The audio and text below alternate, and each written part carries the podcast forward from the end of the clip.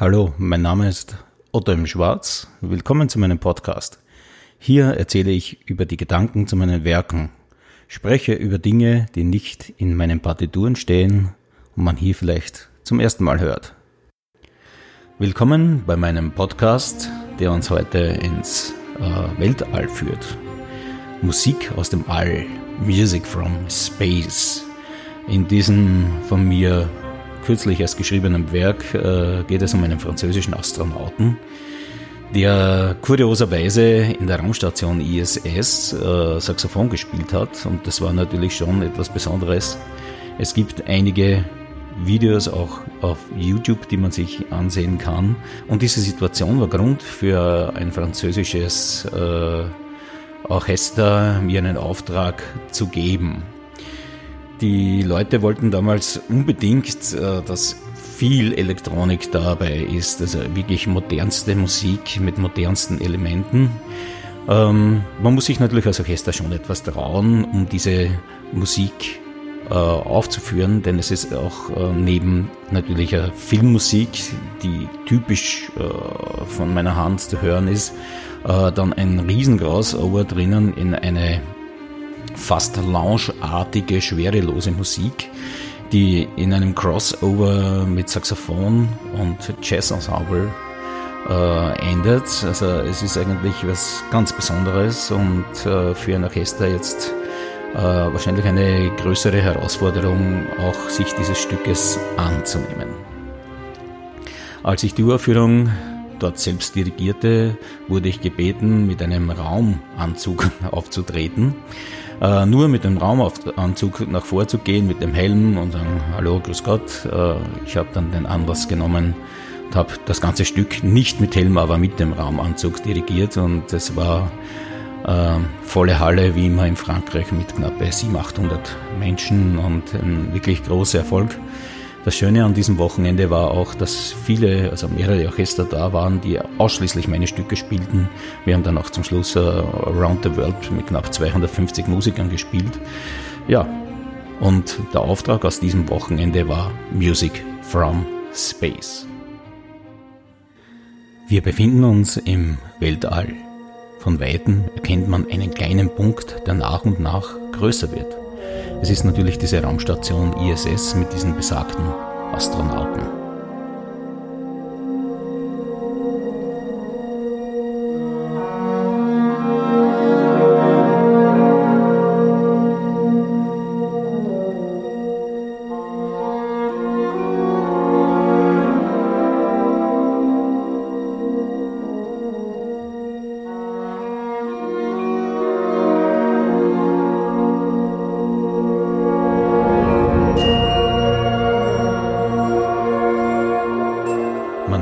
Instrumentation natürlich gleich, wo man sich befindet. Äh, es gibt so sphärische Chöre, die heute jeder Synthesizer oder Sampler kann.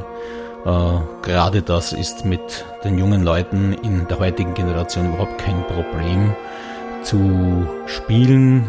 Äh, jede Band hat einen Sampler, fast jeder Musiker hat ein Studio zu Hause, jeder hat diesen Sound. Wird natürlich nicht nur von Sampling gespielt, sondern auch von den Instrumenten äh, gedoppelt und bekommt dadurch natürlich einen besonders sphärischen Sound, gemeinsam mit den Hörnern, die natürlich einen gewissen äh, All-Effekt, möchte ich mal sagen, äh, bringen.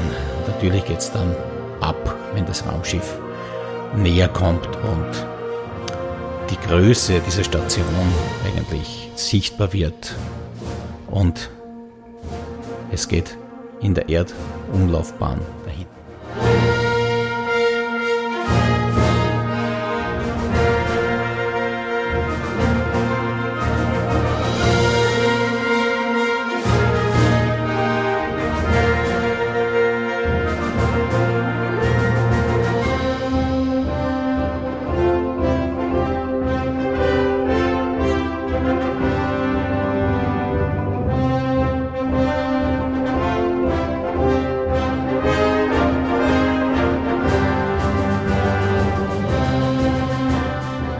Das Hornregister eines der wichtigsten Register im Blasorchesterbereich. Es ist lange, lange, lange vernachlässigt worden, wurde zum Begleitinstrumentarium umfunktioniert, äh, wo es eigentlich ja im symphonischen Bereich überhaupt nicht zu Hause ist und hat dadurch extrem viel an Sound eingebüßt. Nach diesen marschartigen Gängen geht es dann Step by Step in die Schwerelosigkeit über.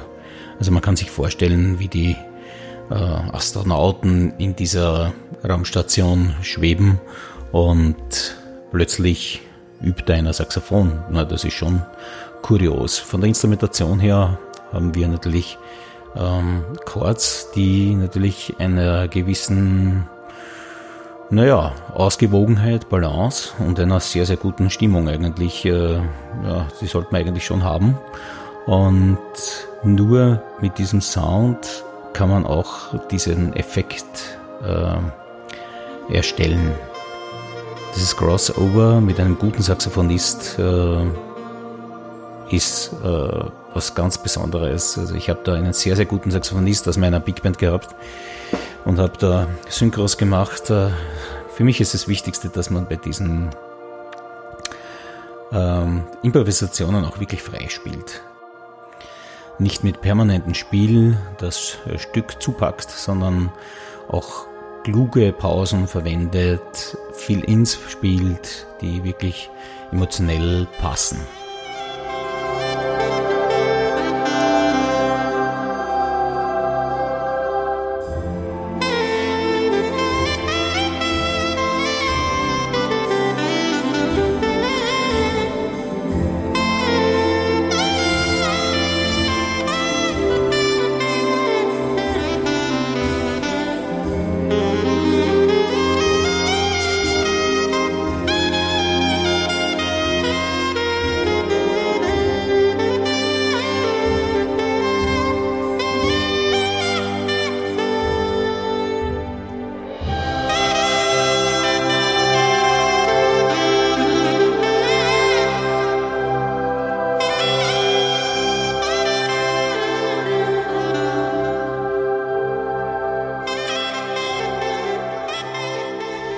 Diesen Teil sollte man wegen der Schwierigkeit auf keinen Fall unterschätzen.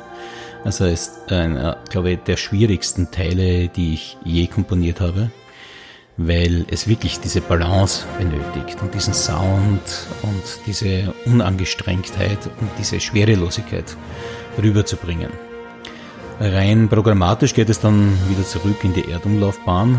Die IS entfernt sich dann wieder und verschwindet dann in den Weiten äh, des Weltalls. Es wäre natürlich einfach gewesen, einen bombastischen Schluss zu schreiben.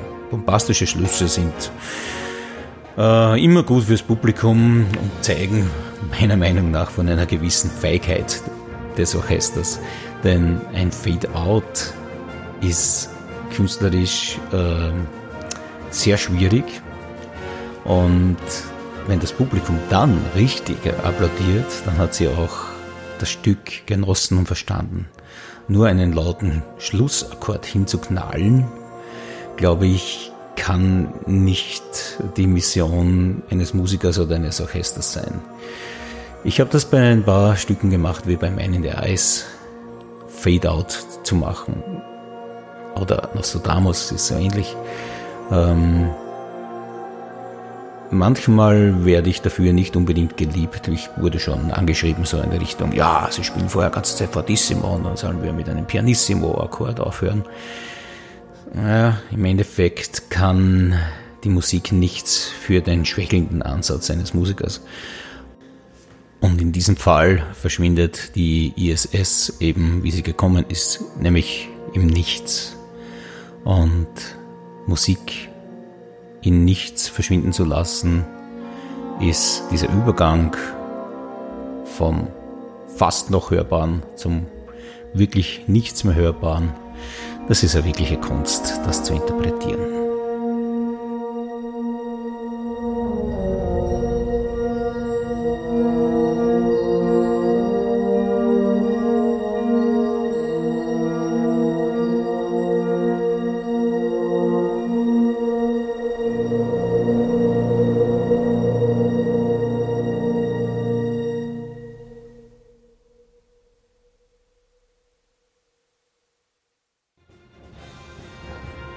Informationen über meine Werke gibt es auf meinen Profilen von Instagram und Facebook, auf meiner Website ottomschwarz.com, über die Headliner-Seite bandmusicshop.com und über Spotify, YouTube und anderen sozialen Plattformen.